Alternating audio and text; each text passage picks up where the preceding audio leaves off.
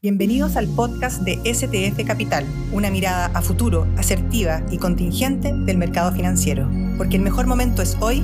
Bienvenidos.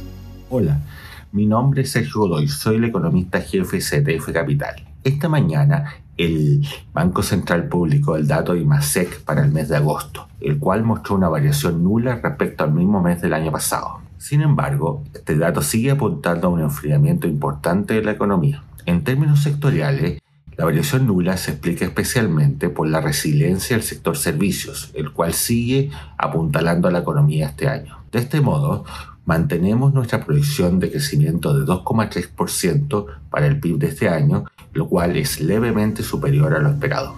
Muchas gracias.